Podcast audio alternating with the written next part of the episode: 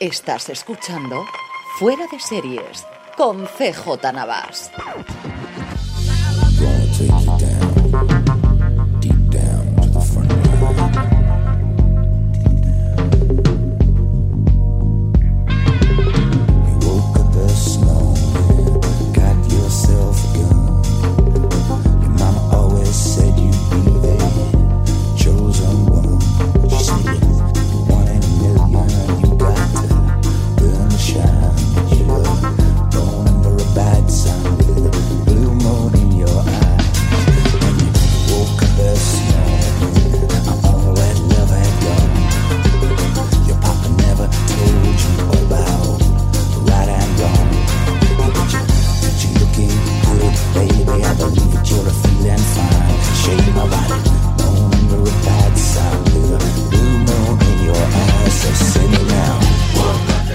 Desde la Canterbury, en el Cinturón, California, estás escuchando FDS Review, el programa en el que cada semana analizamos, comentamos y destripamos un episodio, una temporada, una serie completa.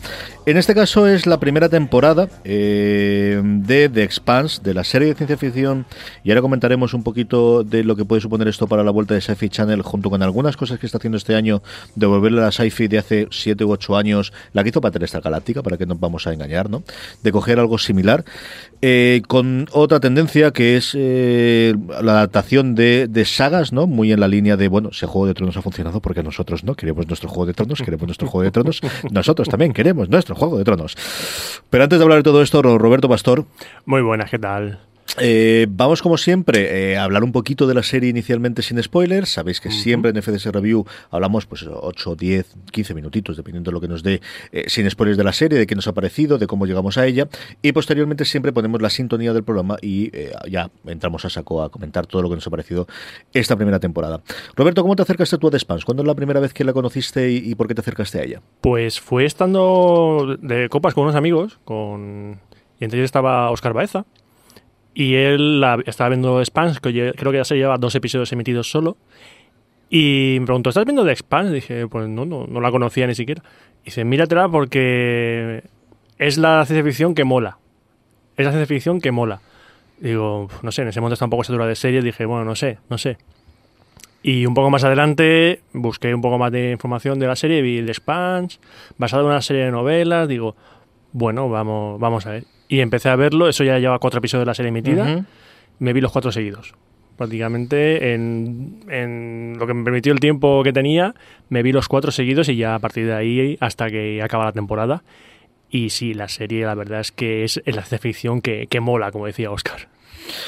Yo creo que además cogiste justo lo contrario, que son los cuatro, ¿no? Yo creo que, que la serie la que a mí me dio el salto de calidad fue el cuarto episodio. A mí me gustaron los primeros y la iba a ver sí o sí porque quería algo de ciencia ficción hard. O sea, me apetecía mucho ver una saga galáctica con sus naves, con sus problemas políticos, con el este de su toquecito a Babylon 5, su toquecito a Battlestar Galáctica, su toquecito muy lejano en algún momento dado, no a Star Trek en general, pero sí posiblemente a Espacio Profundo 9, con todo el tema de la, del, en este caso el de Belt o de, las, de las estaciones espaciales y de la vida en la estación espacial y las, y las diferencias.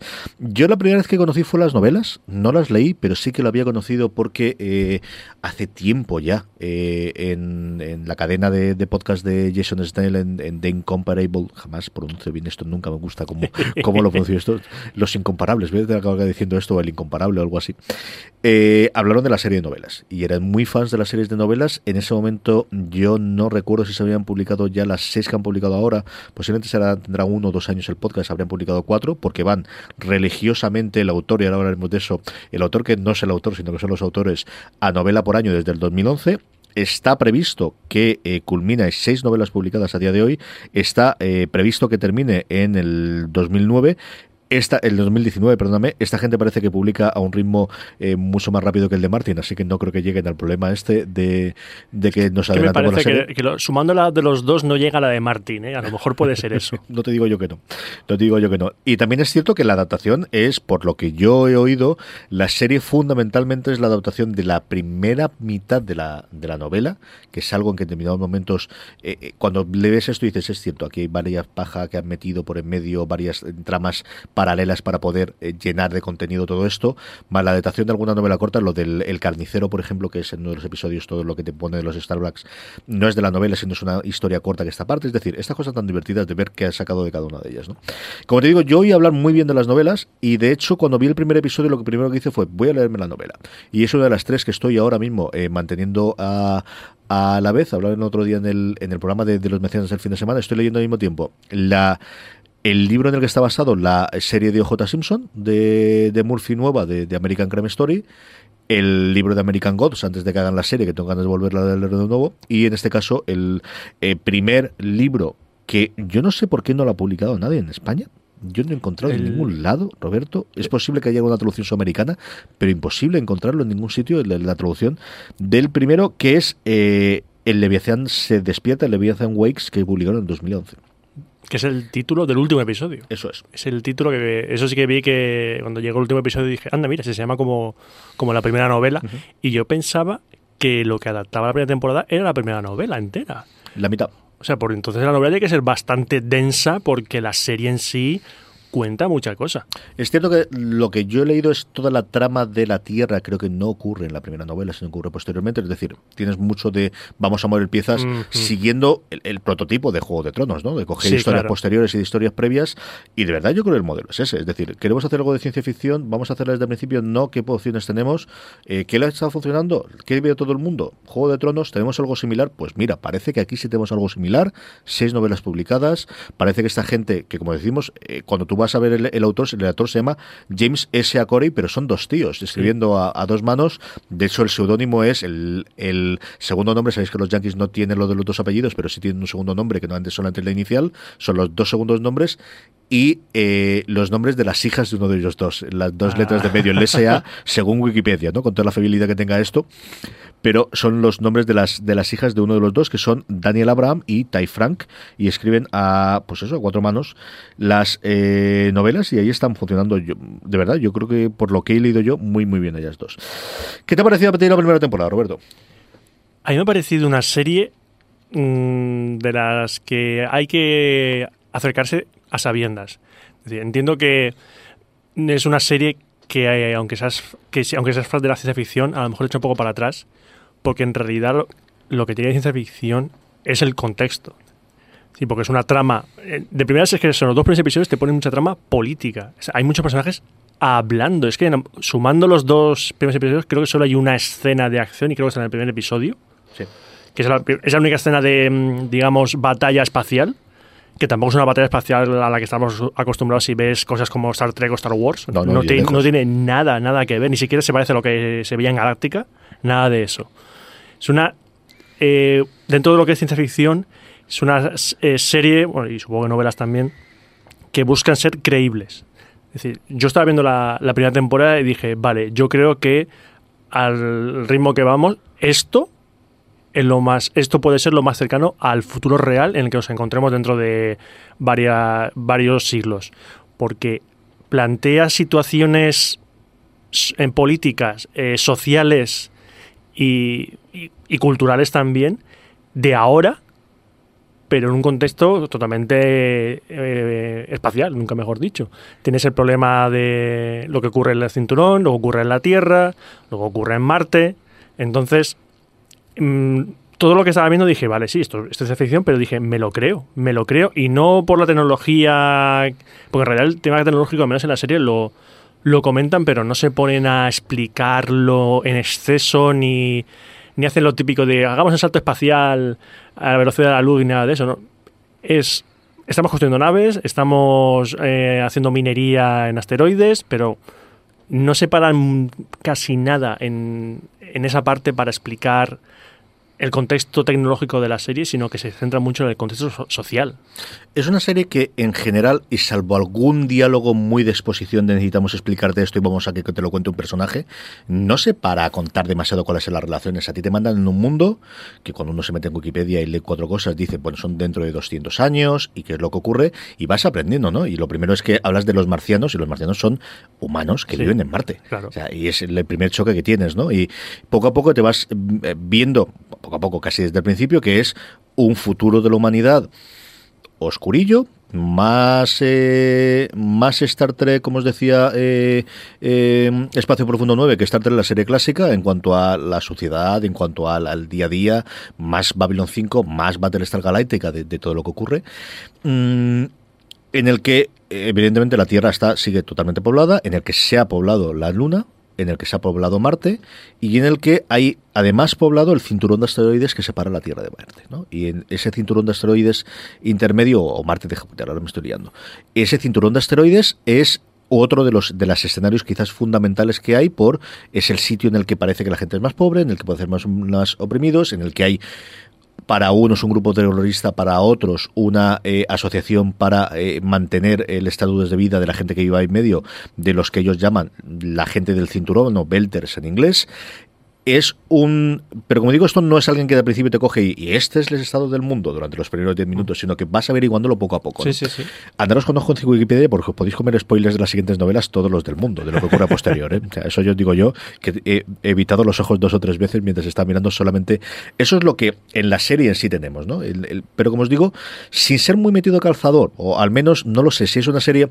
Es una serie que yo tengo muchas ganas de que me guste, eso también lo confieso desde el principio. Yo tengo muchas ganas de engancharme a una serie de ciencia ficción de estas características y posiblemente en algún caso le pase por alto alguna cosa que en otras series no le, no le pase. A mí los tres primeros episodios, ahora hablamos ya con spoilers, me gustaron sin pasarse.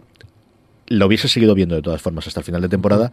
A mí creo que es el que da el salto de calidad de vamos a ver qué chicha hay aquí detrás, es el cuarto episodio. Es el que a mí me gustó más con diferencia. Yo fíjate, creo que me ayudó a continuar con, con la serie. Aparte que me, que me interesaba lo que contaba, me, me, interesaba el enfoque que estaba dando la serie. Lo que me llamó la atención es que a nivel de técnico, la serie está muy cuidada. Sí. Y lo bueno es que la primera escena de la serie te lo deja muy claro. Porque una cosa que, se, que ocurre en muchas series, que es las escenas en gravedad cero, la primera escena de la serie es una escena en gravedad cero y es una de esas escenas que dije, ¿cómo avanza el tema de los cables para sujetar a los actores? Porque me creo que esta chica esté volando en el espacio. A mí me encanta lo que hacen con las botas. El cómo hacer las botas, dije, eh, lo que decías tú antes de, no sé si esto será, pero es creíble, ¿no? Yo siempre sí, pongo sí, el ejemplo de, eh, de Wire, yo jamás sabré si es verdad o es mentira que el, el, los bajos fondos de Baltimore son así, pero me lo creo cuando, cuando lo estoy viendo. Y aquí ocurre exactamente lo mismo, me creo que este mundo funciona de esta forma y que tengan ese tipo de artilugios y dices, es una forma normal y perfectamente lógica en la que eh, este efecto lo tengan, ¿no? El, sin ningún tipo de problema, esta es la forma en la que vamos a hacerlo, ¿no? Eh, ¿Te ha gustado entonces, Roberto, la primera temporada para recomendar a la gente? ¿Tú crees que la recomendamos a todo el mundo, más a la gente que le gusta la ciencia ficción hard? Mm. Yo creo que sí. Es que pongo el referente que me, que me pusieron y es que el que yo buscaba, que era Battlestar Galáctica. O sea, si te gustó Battlestar Galáctica, te va a gustar The Expanse, aunque no necesariamente comparten muchos, muchos elementos. Muy bien, pues eh, vamos a hablar con spoilers, Roberto, y como siempre hacemos en FDS Review, antes vamos a poner la sintonía y volvemos hablando de la sintonía, hablando de las tramas, hablando de los personajes de la primera temporada de The Spans en FDS Review. Permitidme que detenga el programa para agradecer a nuestro, patrocinador, a Comic Con Spain. Si acudís a comicconspain.com tendréis toda la información de aquello que en los días 1, 2 y 3 de abril vamos a realizar la gran fiesta del cómic, juegos, televisión, cine y cultura popular en España. Tendréis charlas, conferencias, presentaciones de libros, rincones de artistas con firmas y dedicatorias y además vais a poder vernos en directo. Sí, eso es. Vuestros podcasts favoritos de Poster FM y, post y podcast en general de toda Podcastfera y fuera de Poster FM. Realizaremos muchos de ellos en directo, con crossovers, con programas especiales en Comic Con Spain. Conforme se vayan cerrando la, agenda y acercando las fechas, os comentaremos todo eh, al detalle. De momento podéis acudir a comicconspain.com y comprar ya la entrada, que son entradas muy limitadas y muy reducidas. Nuestro agradecimiento a Comic Con Spain por patrocinar Podstar FM.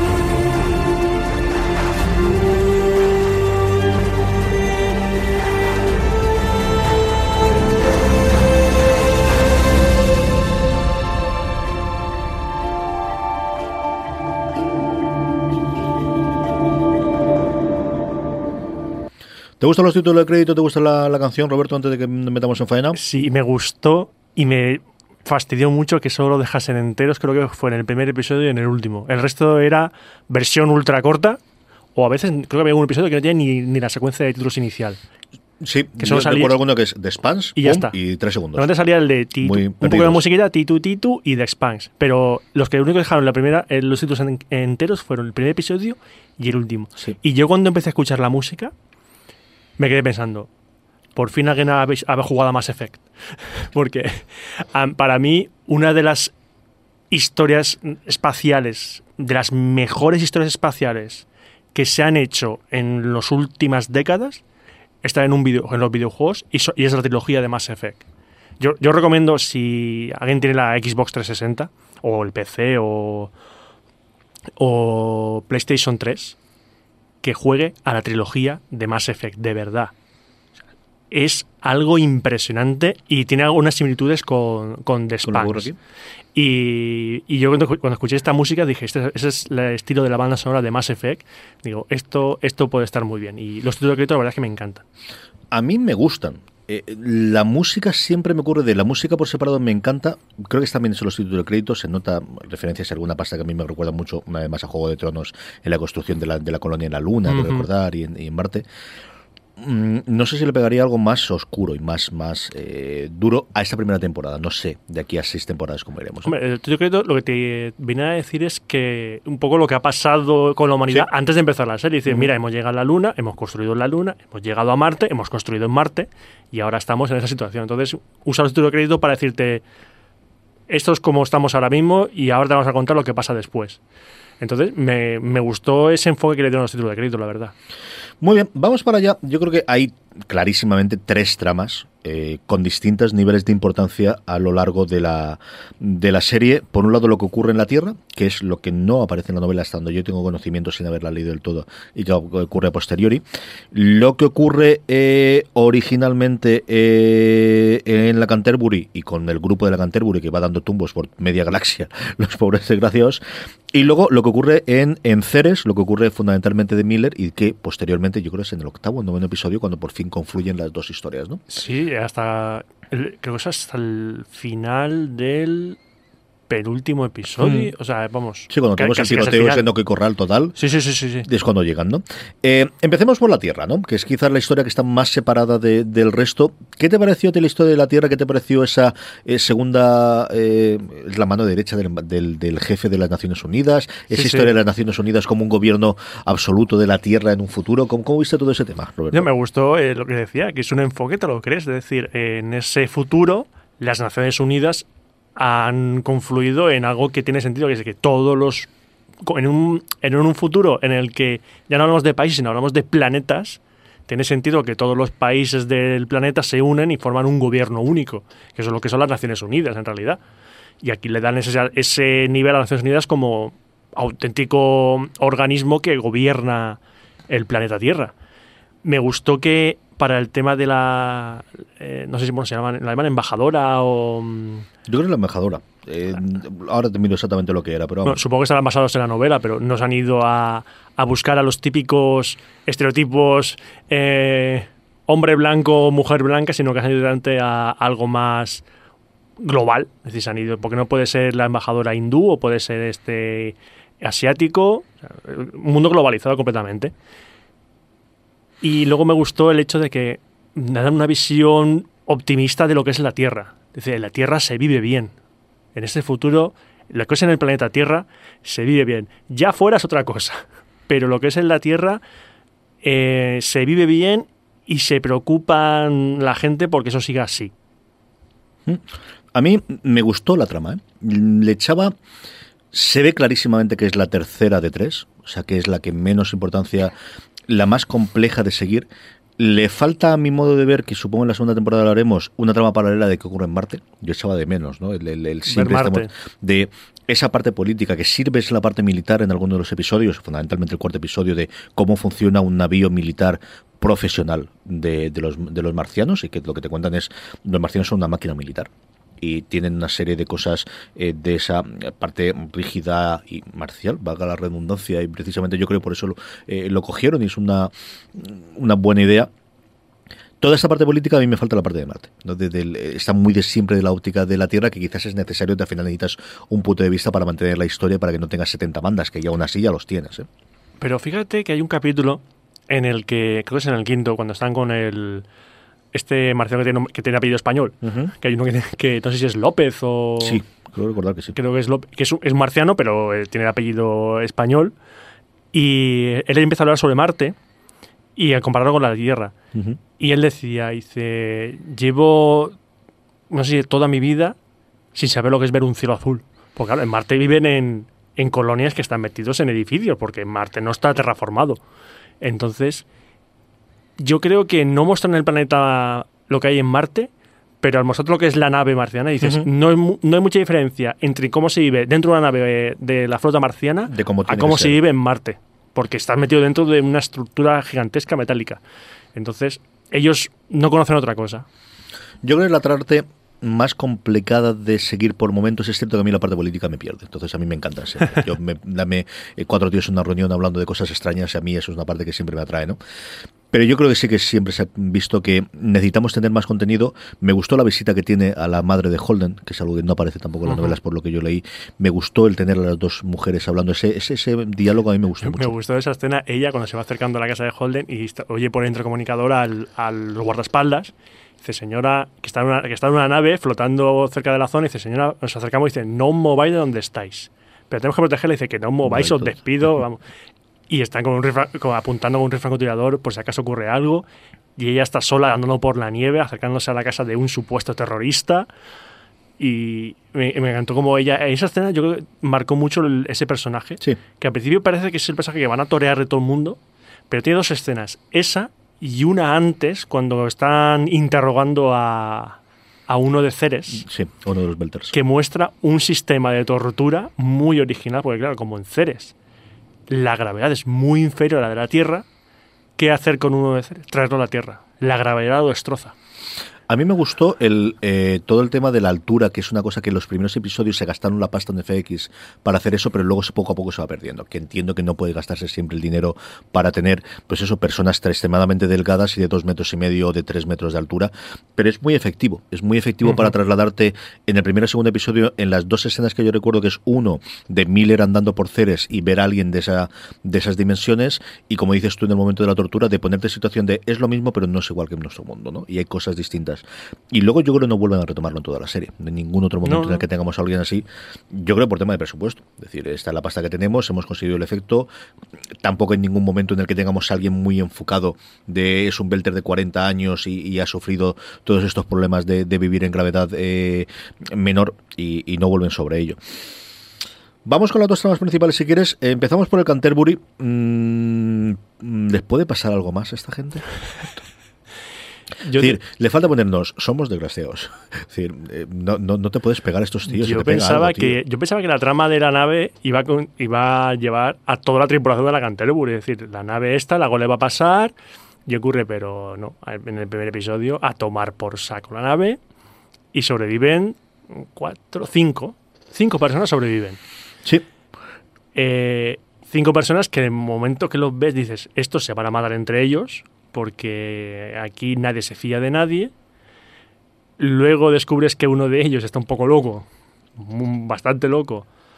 Otro tiene un eh, que es eh, el protagonista, Holden. Hol- eh, Holden, que sabes que tiene un secreto. Ese tío tiene un secreto, pero no sabes cuál es. Y no te lo cuentan en, en prácticamente ningún momento. Solo te dicen en cierto momento que el tío es muy inteligente. Solo te dicen eso. Pero ese tío dices, este ha hecho algo. Ha hecho algo y me gusta que Steve Train, que siempre lo he visto de secundario en, en- por ahí, de aquí por allí, es un típico actor de esos que aparece en muchas partes, pero siempre de secundario. Que el otro día hicieron la tela de 10.000, la película esta de Roland Emmerich sobre los cavernícolas, y él es el protagonista. No me digas. Sí. Lo vi y dije, hombre, este es el de, este es el de Spams, pasa que lleva unas greñas y, y está, y está pintado de, de marrón. Pues sí, está- sale en esa película. Luego está en los personajes de la, de la Canterbury, que luego son los personajes de la Rocinante. Me, me gustó mucho esa trama, creo que es la que más me gustó de ellos, porque aparte que es la, la más dinámica, la que les pasa más cosas, es la que la que conoce más personajes. En la trama de la Tierra siempre vas a- ves a la embajadora que se con los mismos personajes todo el rato. O está siempre con su asesor, con el, embajador de Marte, con su marido. Ya, o sea, el círculo es muy pequeño. Pero esto es por exigencias del guion. Lo ves que tienen que ir de un lado para otro, relacionarse con personajes muy distintos. Y cuando ves que la serie está acercándose al final y ves que se va a juntar con la otra trama, que es la de Ceres, dices, a ver qué va a pasar cuando se junten estos dos tíos, estos dos personajes, porque eso debe ser un espectáculo cuando se juntan. Y la verdad es que cuando se juntan los dos, dices, vale, la serie gana muchos enteros al juntar estos dos personajes que son los personajes más interesantes, los más fuertes de la serie. Y cuando chocan, chocan dos egos. Y a mí me gustó mucho ese momento. Ya la serie dije, vale, a partir de aquí yo quiero ver la segunda temporada ya. A mí de la banda de Rocinante me gustan todos. Y Steven Strait es un gusto adquirido. Yo cuando lo vi la primera vez de Holden también, conforme leyendo la novela, no es el- la imagen que tienes. Yo empecé a leer las novelas ju- justo después de ver el episodio, pero digo, no, no, no es el mismo. Mm, no sabría decirte. A mí episodios en los que, por Dios, que hubiesen cambiado el casting. No había otro, de verdad. No, no me acababa, no me transmitía lo que creo que este tío tiene que transmitirte. Y es al final es que sea el tío, yo creo que te demuestra es que es un líder que no quiere ser líder. Tenía todo a su favor para ser un líder, más aún cuando te cuentan toda la movida de que ocurría en su casa eh, originalmente en, en- en la Tierra, y él es que no quiere ser eso, quiere tener una vida tranquila, quiere estar al margen de todo eso, y alguien que tiene un carisma propio, que tiene el algo interno que le hace ser un líder, pero que él rechaza totalmente eso. Y este hombre, ¿sabes quién hace ese papel? James Franco. Es decir, Franco ese papel lo bordaría. Franco, Mm. cuando tú lo ves en, en la serie de, de Stephen King del asesinato de la que se ha dado esta semana en Hulu, creo que borda ese carácter de tengo un carisma propio innato en mí, pero no quiero ser el líder y me mantengo al margen que lo bordaría. Creo que no te podías permitir a James Franco para hacer The Sí, ¿no? verdad es que Esa no. es la movida. Yo creo que tiraron la pasta con Thomas Jane, ¿eh? Ya Entonces- con, ya con Thomas Jane ya se le fue el presupuesto de, de actores. Dicho eso, de verdad que es un gusto adquirido. Con el tiempo a mí es un tío que me ha convencido. Y luego, eh, es que les pasa de todo. A mí me gustó en el primer episodio el que volase en media nave y se cargase a más de la mitad de la población, de la, de la esta, porque es lo típico en la serie de, bueno, tenemos todos los personajes y vais a ver, y aquí tienes el capitán que se ha enfrentado con el segundo, que es Holden, Sí. y a ver qué es lo que ocurre, y de repente nos cargamos, y aquí está el amante, que van a tener un problema laboral, porque esto nunca ha cambiado, tampoco ha cambiado tanto en 200 años, y seguimos teniendo líos en el trabajo, pero que no están permitidos por lo que está, y de repente aquí se cargan sin ninguna piedad a, a más de la mitad de los personajes que nos acaban de introducir, porque de hecho a la mayoría de la gente que posteriormente se queda en la Canterbury y que se queda en Rocinante, nos los han presentado con muchas poquitas pinceladas, no muy distintas de a la piloto y de al capitán de la nave original. De hecho, los que mejor presentan son a Holden y a la, a la mecánico. Sí, a Nagata, Es, a Naomi Nagata. es- son los dos personajes mejor definidos hasta ese momento. El que es el piloto marciano y eh, el loco y el médico los dejan un poco de lado. Pero lo que luego siguen esos, esos personajes que a medida que van avanzando los siguientes episodios so- eh, son los que lo definen. Yo me sorprendí muchísimo con el, el, el personaje del eh, Alex, el piloto, el piloto marciano. Bueno, mar- no sabes que es marciano hasta que lo, lo capturan los marcianos y se lo llevan a un lado y dice, se lo llevan, uy, lo van a torturar. Lo van a torturar. Resulta que él fue piloto de, com- de, de Marte, ejército. del ejército de Marte, durante 20 años, creo que fue. Entonces, claro, dice, este hombre luchó por nosotros, este hombre, darle su traje de, de militar marciano. Claro, y cuando ves que se pone el traje militar marciano, dice, ya está, este es el traidor. Este es el traidor, los ha traicionado a todos. Y dice, no, no, no, es que me han dado honores, porque yo aquí me conocen. Y entonces, en ese momento piensas que cabrón es ese tío, luego ves que no, que hay un momento que hay una crisis en la nave y está a punto de morir, y creo que es Alex el que le salva el culo a todos Ujú. Que eso ocurre, me parece que es antes de, del choque con Del lo- cambio, eh. del cambio con Marciano. Y dices, no entiendo cómo este hombre puede ser tan bueno y luego tan cabrón, y luego resulta que es que no, es que no es un cabrón, es que es muy buena persona. Y lo que pasa que él, por circunstancias de la vida, tuvo que luchar en el bando de los marcianos en cierto momento. Lo que se habla es que todos son humanos. Es decir, es una serie en la que no tienes buenos y malos. ¿no? Que es otra de las grandes ventajas que tiene, otra de las cosas que yo busco cuando busco una serie de ciencia ficción. Todo el mundo tiene su crisis, todo el mundo esconde sus, sus motivaciones, todo el mundo tiene mierdas. Y todo el mundo en determinados momentos tiene buen corazón. ¿no? Lo que esperas al final de Miller, cuando hablemos ahora un poquito de él, es, um, todo lo que sea y luego tiene momentos en los que sale la humanidad para adelante. ¿no? Em, hay un momento en que toda la, la panda de Canterbury se juntan con la gente de Taiko Station y con Fred Johnson. ¿Qué te pareció, por un lado, primero, toda esa elipsis que hicieron de El Carnicerito de Fred Johnson y posteriormente el trato que tienen ellos en, la, en esta estación que están haciendo para los mormones para ir más allá del sol y a ver qué es lo que van a descubrir? Me gustó lo de los. Dice, ¿por qué construyes una nave espacial? Para que los mormones se vayan a su. con su dios y todo eso. Y dices, ah, vale, tiene sentido que lo hagan. Si ya tienen los medios para hacerse una nave espacial, porque se vayan con la nave espacial, porque eso es lo que dice la región mormona. Eh, entonces, lo de Fred Johnson, el, flashback de lo del carnicero, en parte mm, me fue un poco a lo fácil porque es lo que tienen. Tienen ahí los refugiados metidos en una nave. Cuando ves que están que los varios refugiados son niños, mujeres, o sea, familias enteras y dices, vale, aquí va a pasar algo malo, seguro, seguro, cuando ves que empieza a temblar lo de la nave y todo eso. Pero aún así, lo que es la toda la secuencia me parecía que está muy bien, muy bien realizada. Y el Fred Johnson es otro de esos personajes que te lo han presentado y dices, vale, aquí hay algo que no es lo que parece, pero no sé lo que es. Este tío puede que sea el mayor asesino de, del sistema o puede ser un tío al que le metieron un... lo usaron de chivo expiatorio para cubrir otra cosa. Hay varios secundarios muy chulos. A mí me gusta mucho Fred Johnson, me gusta mucho lo que sale Anderson Dowes, el de la OPA de Enceres, el que hace Jared Harris, el que salía en Mad Mm. Men, el inglés. Además por el cambio de registro, ¿no? Recuerdas en Mad Men siempre era el que estaba más apocado, aunque luego tenía sus Que movidas. yo lo, en Mad Men no, he visto, lo vi en Fringe. Sí, cierto. Y, aquí me, me, me gustó. Creo que hay mucho secundario muy bueno en la serie. El, el- Hay un secundario, que no sé el nombre del actor ahora mismo, que sale, creo que son tres episodios, que es el espía, el que se cuela en su nave, los tres últimos, sí. y ese tío, en un capítulo, te gana. Es muy bueno ese personaje, y el actor también, porque en un capítulo te gana.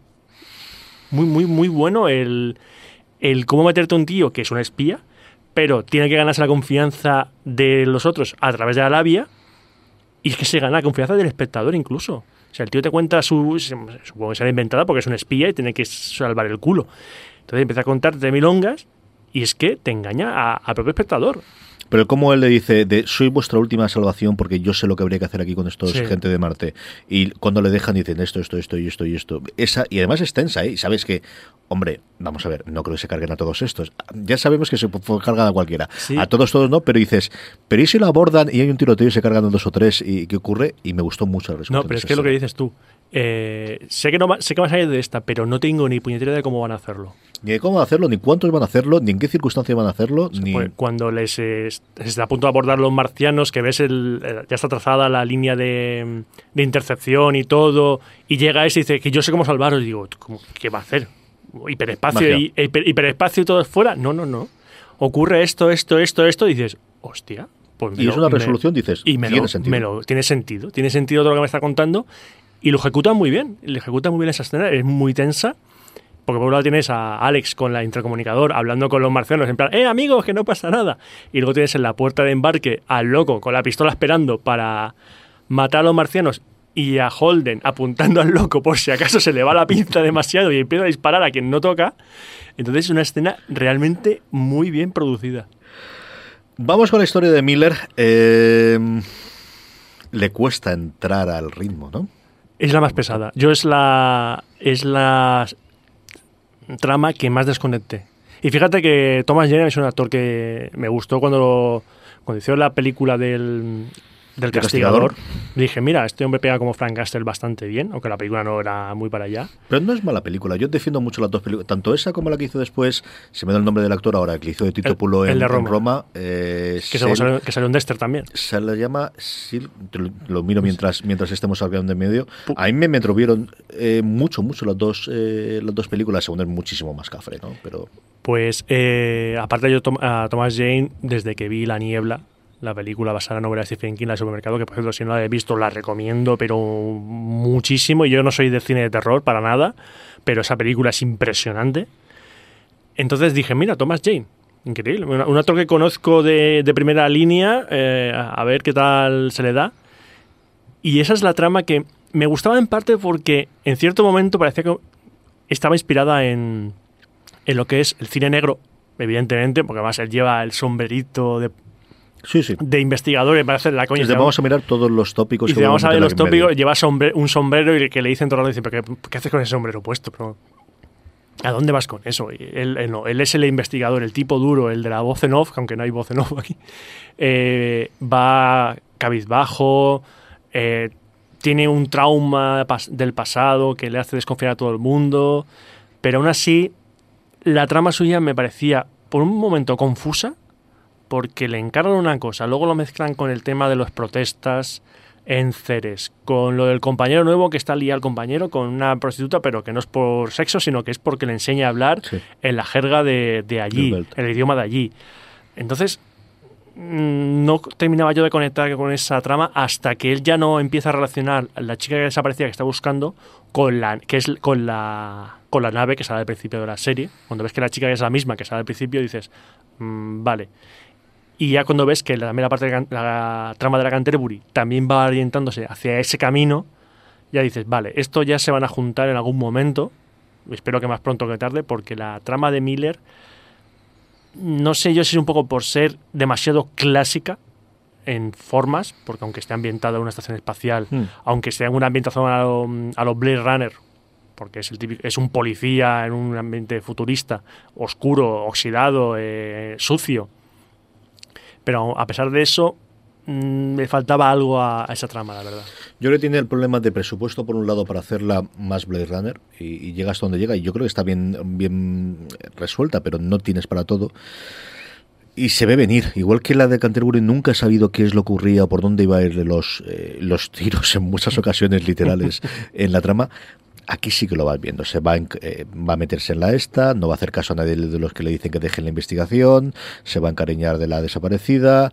Eh, cuando llega aquí, la jefa va a ser la mala que le va a hacer que. Eso lo viven ellos a, a, kilómetros, ¿eh? Cuando empieza a hablar diciendo, he descubierto un complot, ya está, ya la has cagado. y solo lo sabes tú, sí, solo sabes tú. hombre, pues esto yo lo he visto en varias cosas y, lo veía venir, ¿no?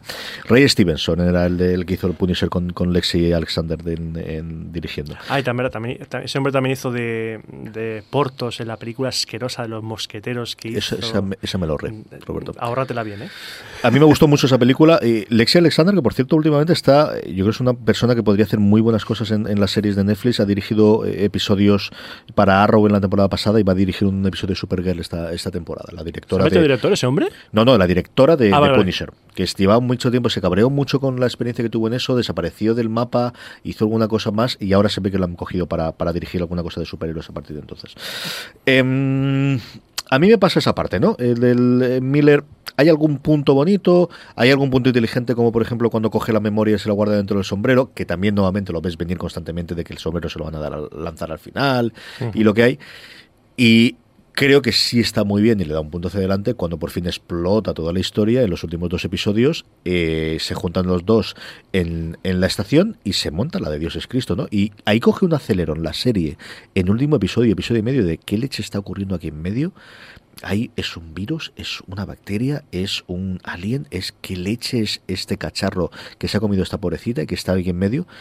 Y es cierto que yo me quedé en el décimo episodio de decir, ¿y por qué ha pasado? ¿No? Dame más, dame más, Exactamente. dame más. Es- que cuando, cuando llega a la, otra estación, que no me acuerdo el nombre de la, de la otra estación, eh, dices, vale, aquí es donde va a ocurrir. Ese es el, el, el OK Corral. Este es el OK Corral de, de la temporada. Eneros. Enero, eso, Eros. Pues se juntan allí, que llega Miller con su, su, su, su amigo, el otro policía. El antiguo compañero suyo de trabajo que le ha encontrado trabajo en Eros. Llegan allá al hotel, los de la Canterbury también llegan al hotel, se juntan allí en el lobby, hay un tiroteo bastante fuerte. A mí me gustó mucho el tiroteo. Igual que en otros momentos puedes notar el, bueno, pues eh, sí tiene la pasta de, fe- de- de- del este, pero no tanta. A mí hay varias escenas de efectos especiales que me gustó y me gustó mucho el tiroteo. Me parece que está muy bien resuelto. Y luego en el. Eso, es- eso me parece que es el final del, del penúltimo episodio. Del noveno, sí. Sí, porque creo que acaban cuando llegan a la habitación que está el cadáver. Y luego ya el décimo es una escalada hasta la, casi la, bueno, la destrucción de la, de la estación por completo, porque meten ahí... Final del octavo. Final Final del octavo. octavo, Roberto. Va. Ya se meten en, la en los militares, la operación que hacen allí, que la escena hasta que se meten los regativos para esconderse, dije, ¿cómo se meten ahí?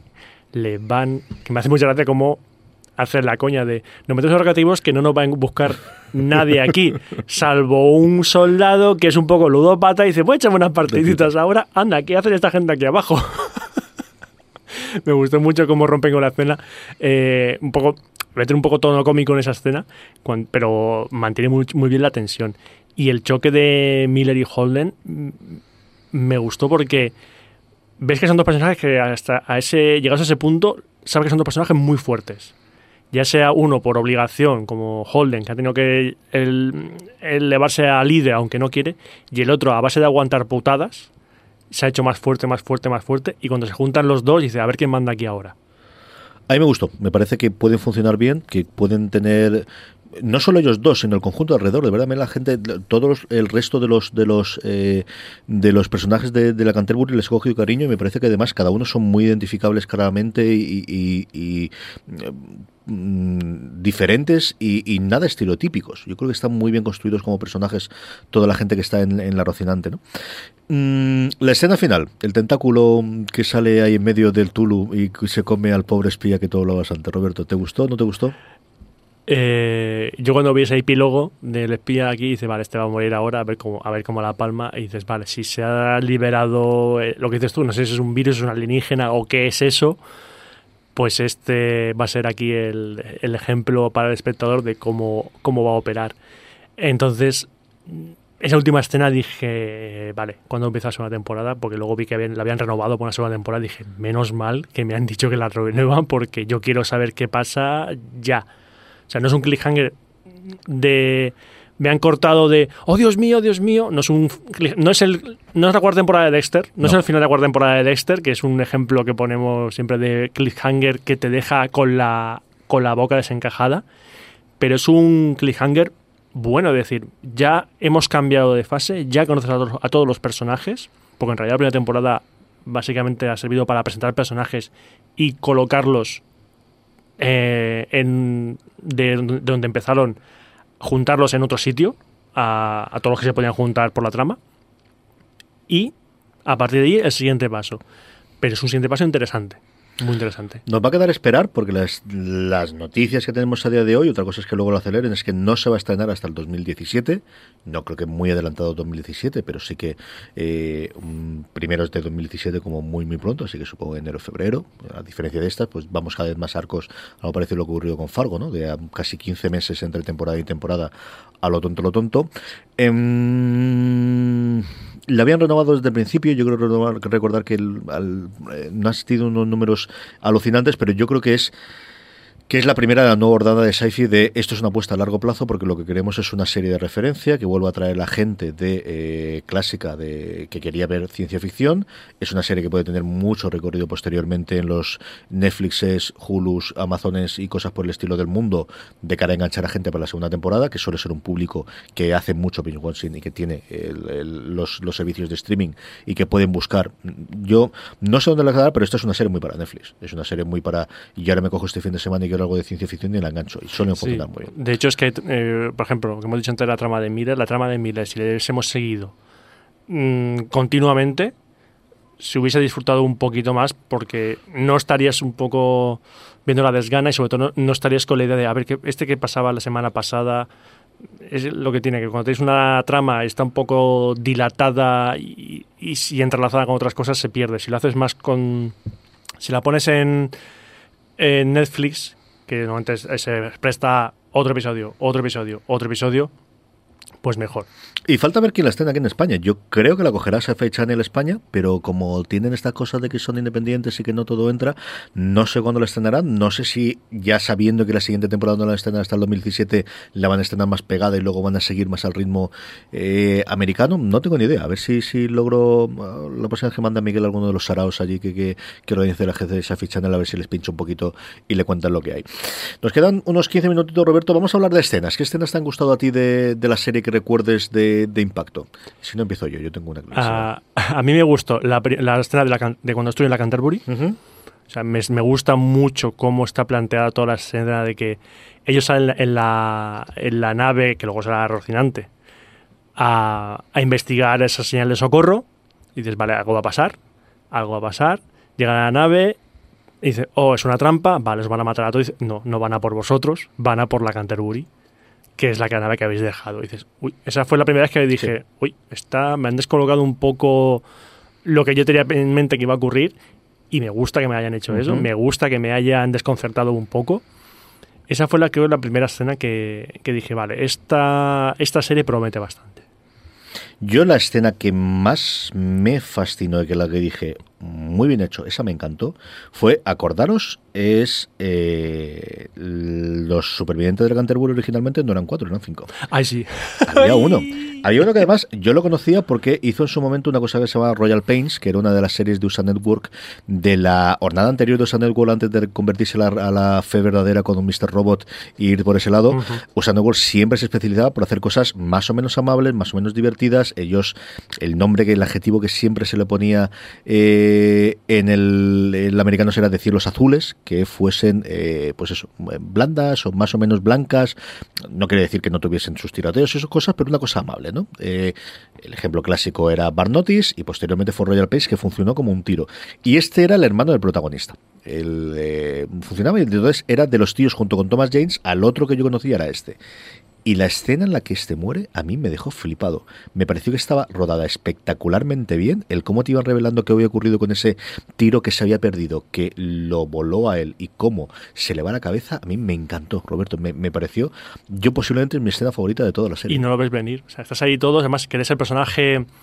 Él lo ves que va a ser el, alivio cómico. Sí, sí, sí, ese era el punto. ese alivio cómico. era lo que hacía también en Royal Pains, ¿eh? tiene, tiene esa cara y además tiene. Y dice, ah, bueno, este tío es el alivio cómico de la de la serie, entonces está protegido.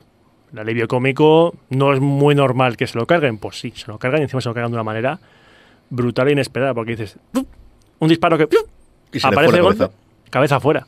Es más que, le, que giran hacia él y lo ve en el cuerpo y la cabeza desintegrada completamente. Y, las gotas de sangre. Y las gotas de sangre en gravedad cero alrededor y dices, y ves que hemos yendo hacia el agujero para salir al espacio de la gota y dices, qué cabrones, se la han cargado.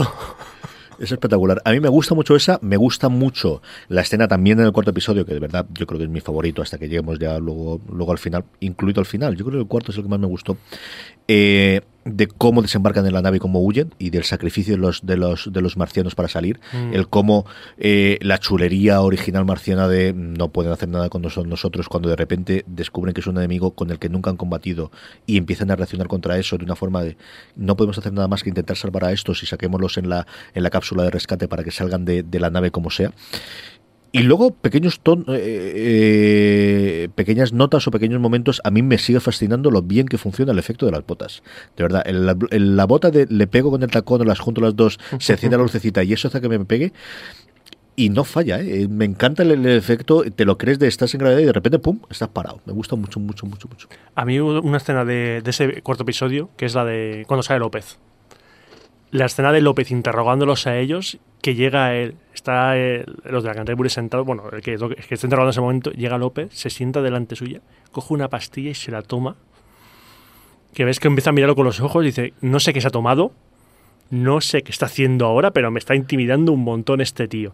Que luego resulta que luego es un personaje, otro de esos personajes que dura poco, pero lo hace muy, Muy muy, bien. muy bien. Está muy muy bien. bien, Está muy bien. Eh, ¿Qué esperamos para la segunda temporada? Que nos va a tocar esperar, Roberto. Eh, punto uno, ¿nos vamos a leer las novelas antes?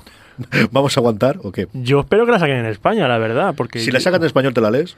Sí, sí, sí, no, es que yo- ese, a ese nivel leer en inglés dudo que tenga yo la capacidad para, para leerla a un buen ritmo, entonces prefiero que la, que la saquen en español.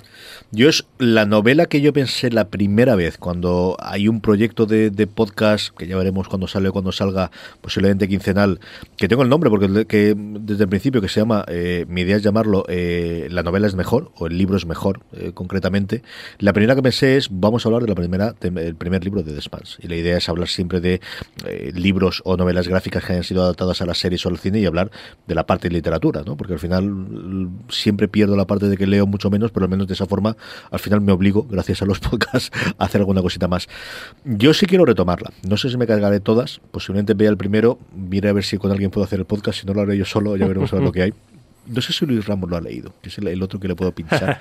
si la publica en español, entonces yo creo que sí es más fácil encontrar alguna de, de- de toda la trupe que lo lee. Pero es que no sé por qué no lo están publicando, porque ahora mismo... eh, bueno, es que estamos también en una época que lo que se publican son las, las series de novelas juveniles, los fanfic de One Direction, como este del After, que, que ¿Qué me cosas lees tú, Roberto? No, no, no. me hay una serie de novelas que se llama After. Y según me dijeron, que eso empezó como un fanfic del, de One Direction, del grupo de música, Sí, que sí, escribió una sí. fan, pues la gente empezó, claro, empezó a publicarlo eh, y sale y hacen novela, como le ocurrió al de, al de Marte, al de The Martian. Empezó a publicar la novela por su cuenta y luego resulta que, era, que tenía una novela que, que ha vendido lo que ha vendido. Entonces, aun- en la ciencia ficción mm, llevamos tiempo sin ver lo de el, el tema de saga. Siempre se ha llevado un poco de, de segunda de, seg- de lado, es decir, conocemos las novelas de Hiperión. Las conocemos las de las novelas de Hiperión. pasa Eso que- es una serie, sí, señor. Eso habría o sea, que Hiperión, o sea, a mí me dicen serie de Hiperión y toma mi dinero, porque la novela de Hiperión me parece un- algo increíble. También te diría que, sí- que me parece una, una novela casi imposible de adaptar, a no ser que hagas que cada episodio sea un género completamente distinto al anterior. A lo mejor vas al modelo inglés de los episodios, realmente son películas de hora y media o en plan vinil de dos horas. Lo ¿no? haces así, porque, porque si no, no. Pero, no sé, el tema del no- que es novela, novela de ciencia ficción, darle esa visibilidad, o decir, la famosa saga, todavía, al menos en España, no se le da la misma visibilidad que las- la saga de 50 sombras de Grey, por poner el ejemplo clásico de eso, o la de los cocodrilos que con los ojos amarillos, las ardillas del parque, sí, títulos, esos títulos de novelas eh, románticas o dramáticas que tienen... Tú puedes leer tu novela, un título de Los ojos amarillos de los cocodrilos, creo que se llama así el libro, o Las ardillas del parque de no sé qué, o sea, y seguro que vende, pero no la llames The Expanse, porque dices, uy, un título muy corto. Yo es cierto que estoy mu- hace mucho tiempo desconectado. Supongo que tendremos uno o dos correos de gente que lean de esto y digo, sí, que ahí está esta y esta y esta saga, que nos apetece Sí, que pero- nos contéis, a ver qué es lo que pero, hay, porque pero yo me refiero a, a rollo de voy a la FNAC y en la sección de novelas destacadas de la FNAC no veo ciencia ficción. No, no veo. Juego de Tronos, fantasía. Veo es que de- también ha, oscilado mucho el péndulo entre fantasía y ciencia ficción en el se de la fantasía. se va casi toda la fantasía. Voy a ver siempre, voy a Juego de Tronos lo vas a ver hasta que eh, años después de la muerte de Martín, pero décadas después de la muerte de Martín vas a ver Juego de Tronos. Vas a ver eh, la última novela juvenil de fantasía, la vas a ver. Memorias de Idún, la veías. Pero lo que no vas a ver, a menos por ahora, es la última novela de ciencia ficción que está revolucionando el, todo el género. Eso, por desgracia, no se le da la misma visibilidad. Tendrás que ir a la sección de ciencia ficción para verlo. Yo creo que eso es complicado, Roberto. No, no lo sé, a lo mejor sí. a ver si la serie que en su momento comentamos basada en Fundación funciona porque yo creo que eso sí que podría darle otra visibilidad, pero nuevamente a novelas ya hechas. Ahí es, claro, y aparte que es Fundación, que es un clásico como si te dicen, no, es una novela basada en Señor Anillos, hombre. es que esa novela ya son los pilares del resto de novelas. Eh. Permitidme que eh, detenga un momento el programa para agradecer una semana más y un mes más a Transplant, la marca de streetwear de Alicante, cuya producción se realiza de forma íntegra en Europa, como sabéis, todo el diseño en España y toda la producción en Portugal, por patrocinar el programa. Si acudís a transplant.com barra podstar y utilicéis el cupón FDS, tendréis un 10% de descuento incluido en las prendas ya rebajadas, aprovechando los últimos días de rebaja y que viene ya toda la temporada nueva de primavera-verano. Tenéis verdaderos chollos y gangas en la temporada pasada, que es la que yo llevo todos los santos días. De hecho, estaba metiéndome ahora mismo y el jersey tengo siempre el azul este que llevo, pero el marrón que lo tenía pendiente, tengo que hablar con ellos y comprármelo ya. Eh, aparte de la página web, si os queréis acercar, y yo os recomiendo, si estáis tanto en Madrid como en Alicante, que os paséis por la tienda de la calle Pez número 2, local 2 de Madrid, o de la calle Bazán 28 en Alicante. Allí sabéis que cualquier cosa que compráis, si les decís Podstar me mola o vengo de parte de Podstar, os harán una obsequio exclusivo para todos vosotros. Y si no, recordad comprar desde trensplan.com barra podstar utilizando el cupón credits. Tenéis siempre toda la información en el allí donde esté reproduciendo este audio. Eh, tendréis un 10% de descuento incluso en las prendas ya rebajadas. Mi agradecimiento una semana más a Transplan por patrocinar Fuera de Series. ¿Qué esperamos? Nos quedan cuatro minutos, Roberto, así que muy rápidamente, dejando aparte del libro si no lo leemos o no lo leemos, ¿qué esperamos de la segunda temporada? ¿Por dónde te gustaría que fuesen los tiros y qué, qué, tienes a día de hoy en la cabeza con la serie? Mm, quiero ver más Marte.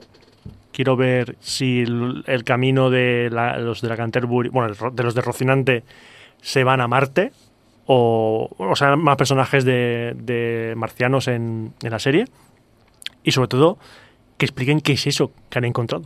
esa cosa que han encontrado, supongo que lo explicarán y qué suponen. Y también me espero que conocer algo más del pasado de, de Holden.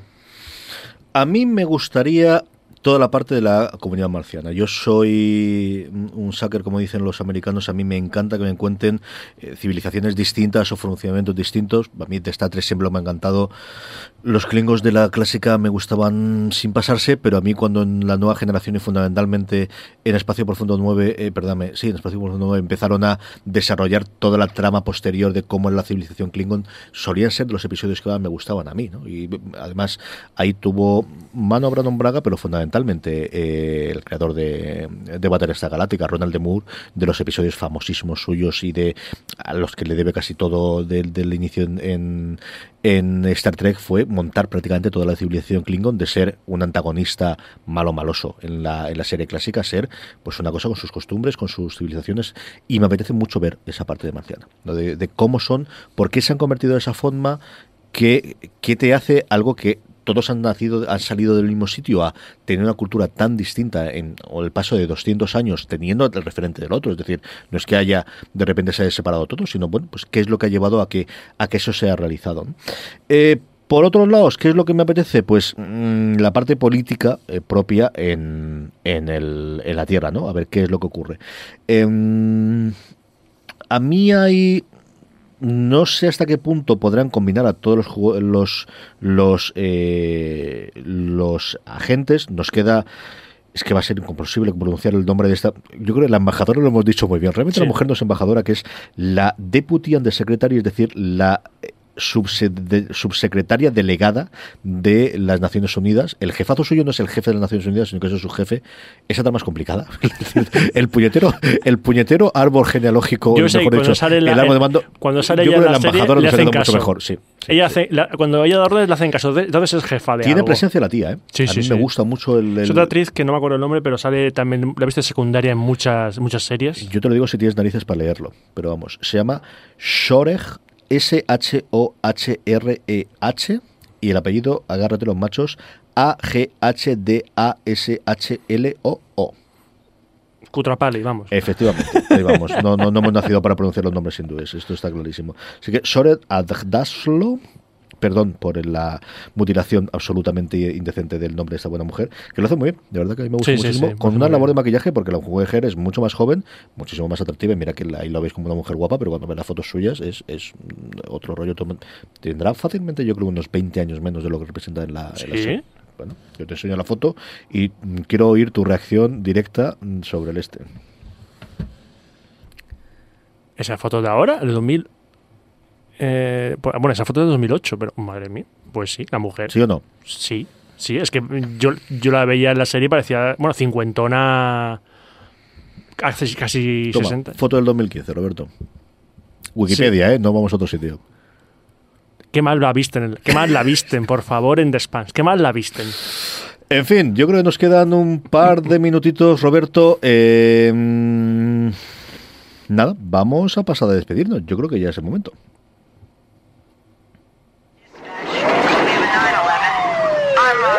La semana que viene volvemos en FDS Review con aquello que quieran nuestros mecenas. Hasta este viernes tendremos eh, la votación del último programa de cada se- mes. Siempre son los mecenas los que eh, los que determinan eh, de qué serie vamos a hablar. Hablando de mecenas, tenemos cosas muy interesantes en Credits. ¿Verdad, Roberto? Aprovechemos y echamos un poquito de spam. Sí, sí, sí. Ya, ya tenemos sorteo para mecenas en credits, bastante interesante porque podéis, los mecenas pueden ganar un Fallout 4, hablando de futuros, Fallout 4 con el Season Pass o también incluso un pack de bastante jugoso de videojuegos de PC en el que incluye el Mass Effect 2. Sí, señor. Ahí empezaremos eh, con fuera de series el mes que viene, es el mes en el que empezaremos con todas las recompensas eh, para todos los mecenas.